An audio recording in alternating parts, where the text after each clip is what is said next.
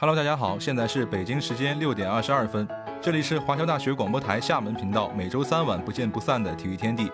今天的节目，我们将和大家聊一聊已经结束的欧冠和即将结束的 NBA。同时，我们的体育名人堂将为大家讲述著名足球巨星萨迪奥·马内的故事。听众朋友们也可以关注我们华侨大学广播台的微博、微信公众号，收听我们的节目，与体育天地一起畅聊体坛。好了，闲话少说，下面就让我们走进体育的世界吧。有时候体育可以这么玩，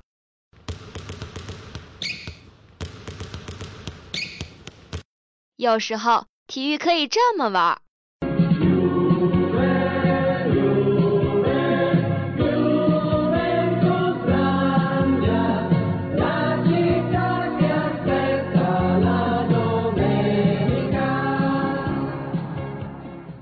或者可以这么玩儿。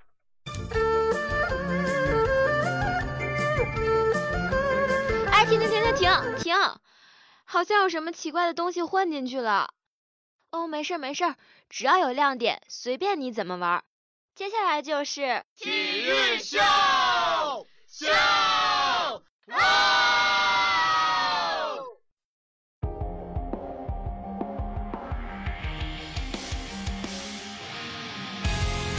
三文鱼，感觉时间过得好快呀，不知不觉又到期末了。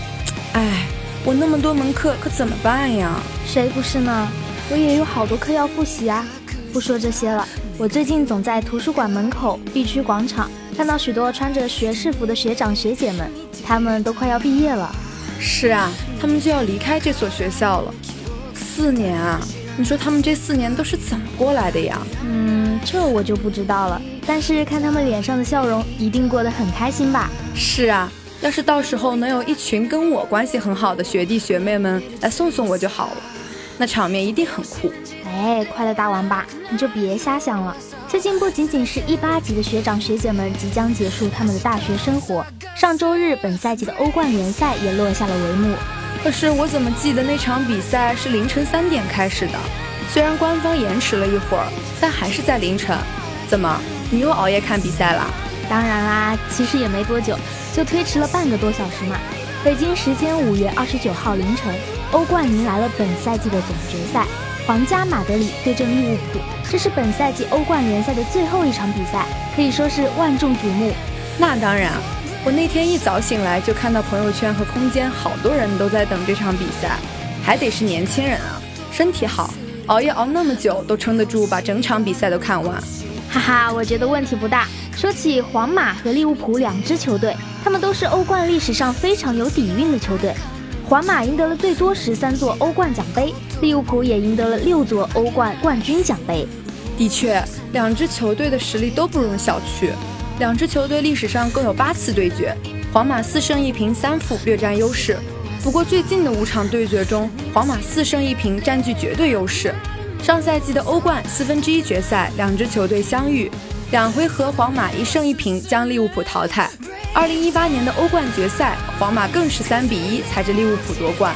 对于利物浦而言，自皇马在二零一八年决赛击败他们之后，已经过去四年。但是对于萨拉赫而言，却记忆犹新。是啊，当时萨拉赫在基辅的比赛中因肩部受伤而被迫退出比赛。这次当他知道对手是皇马时，立刻在他的社交平台上更新了一条动态，他说。我们有一笔账要解决。本场比赛上半场，利物浦表现得十分强势。比赛第十分钟，萨拉赫送出直塞，马内高速下底传球，萨拉赫在禁区内一脚爆射，可惜这球出界了。第十六分钟，阿诺德面对两人包夹，精彩突破后横传，萨拉赫近距离推射，但皇马门将库尔图瓦奋力一扑将球拦了下来。第十八分钟，马内在禁区内背身传球，萨拉赫跟进一脚劲射，这球又被库尔图瓦挡住了。不得不说，今天皇马的门将库尔图瓦真的是一拦一个准。皇马这场能赢，没有他还真不行。是这样的，第二十一分钟，迪亚哥传球到禁区，马内一人摆脱了三人防守，一记劲射，但却踢到了立柱上，库尔图瓦立即将球抱住，太强了，这门将谁有谁安心啊！第四十三分钟，本泽马在禁区内一脚破门，但却因为越位在先而被吹，这球真可惜啊！上半场结束，双方零比零战平。利物浦有很多次能进球的机会，但都被库尔图瓦破坏了。下半场开始，第五十九分钟，皇马得球迅速反击，巴尔维德看似射门，实则传球，维尼斯修跟上推射破门，皇马一比零领先。不得不说，巴尔韦德小小的犹豫把对面门将骗到了。维尼斯修在接到球之后，好像都没有被他们发现。确实，这球之后，利物浦的球员仍然保持着高度兴奋的状态。第六十九分钟，亨德森传球到后点，若塔头球摆渡，萨拉赫小角度打空门，被库尔图瓦封堵。又是他，利物浦的球员们都要快被他烦死了。我已经想不出任何的词语来夸赞库尔图瓦了。哈哈，第七十九分钟和第八十三分钟，利物浦又将球带入禁区。但库尔图瓦如铜墙铁壁一般，将这两次进攻直接扼杀。全场比赛结束，皇马以一比零战胜利物浦，又一次捧起了欧冠总冠军奖杯。让我们一起恭喜皇马！赛后，库尔图瓦也不出意外的当选欧冠决赛最佳球员，只能说他这个 MVP 实至名归。库尔图瓦 YYDS。北京时间五月三十号上午八点半，NBA 东部决赛第七场。热火对阵凯尔特人，最终凯尔特人以四分优势赢下了抢七大战，成功登上总决赛舞台。这也是凯尔特人时隔十二年再次打进总决赛。其实赛前我更看好热火，因为巴特勒在 G 六的表现实在是太顶了，他 G 六力砍四十七分，直接 kill 全场。本来还想等着他这场再次爆发赢下 GT 呢，没想到这场热火直接拉了。这也不能怪巴特勒嘛。这场他虽然没有像上一场那样直接打懵凯尔特人，但他也得了三十五分。只能说今天他队友的表现实在是一言难尽，我都不好意思说他们。洛瑞和阿德巴约今天打的啥呀？该强硬的不强硬，后卫失误又贼多。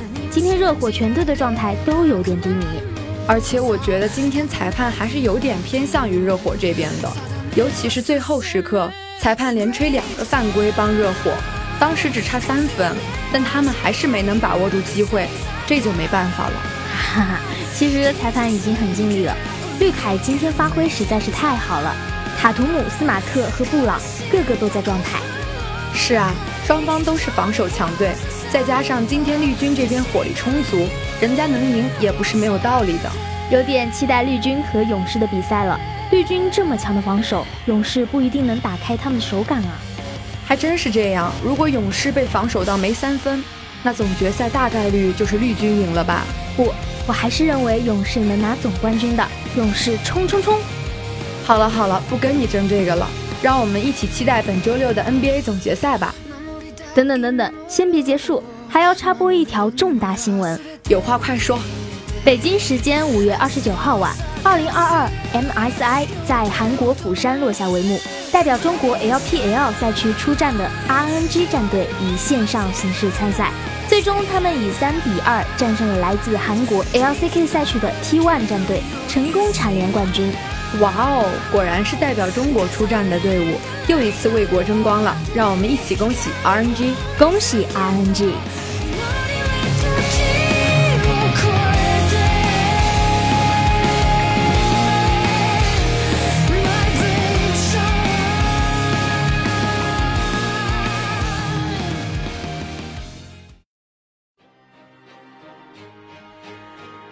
利物浦对阵比利亚雷亚尔的比赛已经过去了将近一个月，但这场比赛的精彩程度可以说是叹为观止。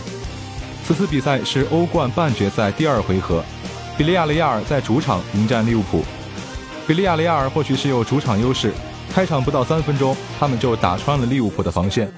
卡普埃禁区右侧接队友长传横推中间，迪亚中路抢点推射破门，一比零。但从总比分来看，利物浦依然以二比一领先。时间来到了四十一分钟，卡普埃右路传中，科克兰后点头球冲顶破门，比利亚雷亚尔二比零，并且把总比分扳成了二比二平。在下半场，利物浦调整自身的状态，球员配合感觉明显比上半场要好得多。第六十二分钟的时候，法比尼奥带球向前，分球给右边的萨拉赫，萨拉赫内切两步后直塞回做，法比尼奥插上。禁区右侧小角度抽射破门，扳回一分，利物浦追回一球。随后仅仅是过了五分钟，在第六十七分钟，阿诺德右路四十五度传中，禁区中路路易斯·迪亚斯迎球甩头攻门，球被鲁利挡了一下后，还是滚进球网，利物浦追平比分，总比分四比二领先。而真正让比赛失去悬念的是利物浦球员马内的绝杀球。比赛进行到了七十四分钟的时候，可以明显感觉到比利亚雷亚尔有点回天乏术了，球员的士气有明显的下降。凯塔后场精准传球过顶，马内带球长驱直入，先趟过冒失出击的鲁利，又趟过福伊特后把球推进空门，利物浦三比二，总比分五比二。马内的这一颗进球，直接让利物浦吃了颗定心丸，直接晋级欧冠决赛。马内全名叫萨迪奥·马内，一九九二年四月十号出生于塞内加尔塞久，场上司职前锋，效力于英格兰足球超级联赛的利物浦俱乐部。可以说，马内的成长故事就像一部励志片，片名可以叫做《一个非洲贫民窟小伙的蜕变故事》。出生在塞内加尔一个叫做塞久的偏僻小镇，马内对生活的认识就是从贫穷开始的，但物质上的窘迫并没有击碎他的足球梦想。他曾经对媒体这样说道：“你知道我来自一个离首都达喀尔很远的小村庄，那里真的很难，很贫穷。但那只是生活的一部分。生而为人，我们每天都要有着梦想，不断前进。你必须保持自信，永不放弃，努力奋斗。我认为这是成功的关键。有了这些，你就会有所成就。”马内在十五岁时不顾家人的反对，前往塞内加尔首都达喀尔试训。短短十五分钟就征服了世代足球青训学院，成功留在青训营的马内正式开启了自己的足球生涯。他所展现的足球天赋很快引起了法乙梅斯队的球探注意。十九岁时，马内来到法国，成为梅斯队的一员。初登欧洲的马内谦逊而内敛，逢人都会九十度鞠躬，想拍张照片寄给妈妈报个平安，还会担心照相机要收费。巧合的是，当时拿着照相机的是国内一个叫姜思翰的媒体人。在梅斯仅仅一年时间，马内就向欧洲证明了自己。在二零一二年一月十四号，法乙联赛第十九轮，梅斯零比一负于巴斯蒂亚足球俱乐部。比赛第七十五分钟，马内替补凯文迪亚兹出场，迎来了职业生涯首秀。五月四号，法乙联赛第三十六轮，梅斯二比五负于甘刚足球俱乐部。马内在比赛的第八十二分钟打入了自己职业生涯的处子球。二零一一至一二赛季，马内代表梅斯在法乙联赛中出场十九次，打入一个进球。随后，马内以四百万欧元的身价转会至奥地利足球甲联赛的萨尔茨堡红牛足球俱乐部，这一转会费也创造了梅斯历史上第三高的转会费收入。而马内的表现也足以对得起他的功勋。在二零一二年九月的奥甲联赛第八轮，萨尔茨堡红牛一比一战平里德足球俱乐部。比赛第六十六分钟，马内替补乔纳森·索里亚诺出场，完成了自己代表萨尔茨堡红牛的处子秀。九月三十号，奥甲联赛第十轮，萨尔茨堡红牛三比二战胜格拉茨风暴足球俱乐部。马内在比赛的第四十三分钟助攻队友，帮助球队扳平比分，并在接下来的时间内梅开二度，两次帮助球队超出比分，完成了在萨尔茨堡红牛的处子球，其中包括第八十九分钟的绝杀进球。十月三十一号，奥地利杯八分之一决赛，萨尔茨堡红牛三比一战胜卡尔斯多夫足球俱乐部，马内在比赛中攻入三球。完成了职业生涯中的第一个帽子戏法。二零一二至一三赛季，马内代表萨尔茨堡红牛在各项赛事中出场三十次，并贡献了十九个进球和十次助攻。而到了二零一三至一四赛季，马内代表萨尔茨堡红牛在各项赛事中出场五十次，并贡献了二十三个进球和十八次助攻。由于马内的出色表现，在二零一四年的九月一号。马内以一千五百万欧元的身价加盟英格兰足球超级联赛的南安普敦足球俱乐部，合同为期四年。在刚加入南安普敦不久，在九月二十三号，英格兰联赛杯第三轮，南安普敦二比一战胜阿森纳足球俱乐部。马内在比赛中首发登场，上演南安普敦首秀，并为队友奉献一次助攻。而在十月份的英超联赛第九轮，南安普顿一比零战胜斯托克城足球俱乐部。马内在比赛的第三十三分钟收获了英超联赛处子球，甚至在之后的比赛中创造了一项纪录。在二零一五年五月份，英超联赛第三十七轮，南安普敦六比一大胜阿斯顿维拉。英超联赛第三十七轮，南安普敦六比一大胜阿斯顿维拉足球俱乐部。比赛中，马内的第十三、十四和十六分钟接连打进三球，仅仅用了两分五十六秒就上演了帽子戏法，打破了罗比·福勒在一九九四年创造的四分三十三秒的记录，成为了英超历史上上演帽子戏法最快的球员。其次就是在二零一六年的三月，英超联赛第三十一轮，南安普顿三比二战胜利物浦足球俱乐部，马内在比赛中梅开二度。帮助球队实现逆转。在2015至16赛季，马内代表南安普敦在各项赛事中出场43次，并贡献了15次进球和9次助攻。最后，马内以3400万英镑的身价加盟英超的利物浦足球俱乐部。在2016年8月份，英超联赛首轮利物浦对阵阿森纳，马内再一次证明了他的实力。第六十三分钟，攻入在利物浦的处子球，使得比分拉开，完成了代表利物浦的处子秀，并在二零一七年五月，马内荣获赛季球迷票选最佳球员和球员票选最佳球员两项大奖。随着马内知名度的提高，他的薪酬也是水涨船高。当初他以三千四百万英镑的身价加入利物浦时，他没有像一些球员那样纸醉金迷。他一如既往地过着朴素的生活，甚至相当节俭，因为他将自己丰厚收入的大部分回馈给了自己的家乡。马内为人十分低调。2018年，马内曾为塞内加尔的一所村庄建造了一所学校，还是以匿名的方式进行。但一年之后被媒体发现并且曝光，人们才知道马内不仅资助修建了学校，还有体育场、医院等设施。面对媒体的采访，他这样说道。为什么我要买十辆法拉利、二十块钻石手表，甚至两架飞机？这些物品对我和这个世界没有太大用处。我建了学校、体育场，我为极度贫困的人提供了衣服、鞋子和食物。此外，我每个月会给塞内加尔一个非常贫困地区的每个人七十欧元，帮助他们改善家庭经济情况。我不需要向别人展示豪车、豪宅、旅行或者飞机之类的。生活给了我很多，我希望贫困的人也能得到我的帮助。我不想谈论这些事情，我只是认为那里有许多人需要帮助，所以我会尽我所能。或许是早年的经历和内心的坚韧，造就了马内独有的特质。即使功成名就、身价显赫，也依然保持谦卑、胸怀大志。他很少谈及自己为家乡所做的慈善帮助，只是默默的付出。如此努力自律又心怀感恩的马内，让球迷不得不爱。但今年夏天，马内也要离开他成名的利物浦了。这几年的时光，这几年的荣誉，他的名字早已流进利物浦的长河中，并且是其中最豪放也最内敛的一条。时光的河入海流，终于我们分头走。相对论说，时间在物质上总是相对的，忽快忽慢。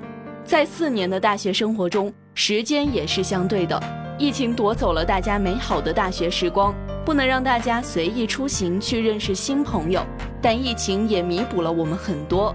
居家隔离时，它能让我们多陪陪父母；在校学习时，也让我们更加专注学业，更加注重身边的人。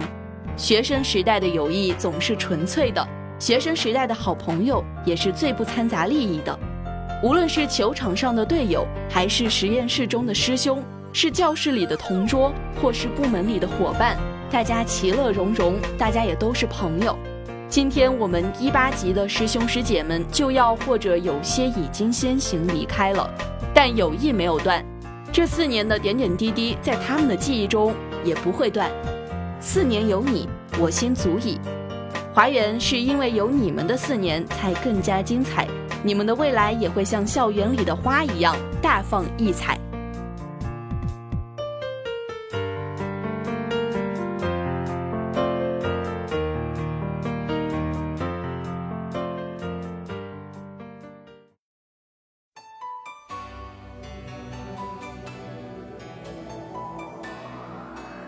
好了，以上就是本期体育天地的全部内容了。播音：三文鱼、小福、快乐大王八、李德、马家黄、昭昭；采编，特邀一八级武志鹏，芝士欧包，老婆饼里没有老婆，机务，马飞，基尔霍夫你没有心，新华字典不认字，新媒体火花共同感谢您的收听，我们下期同一时间再见吧。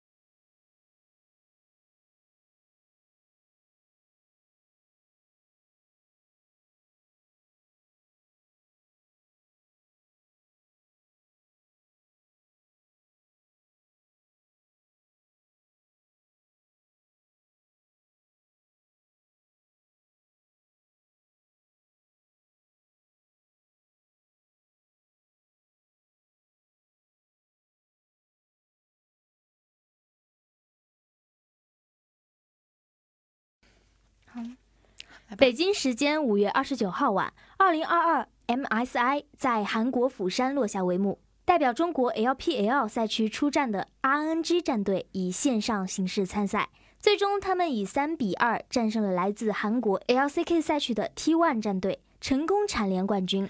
哇哦，果然是代表中国出战的队伍，又一次为国争光了。让我们一起恭喜 RNG，恭喜 RNG。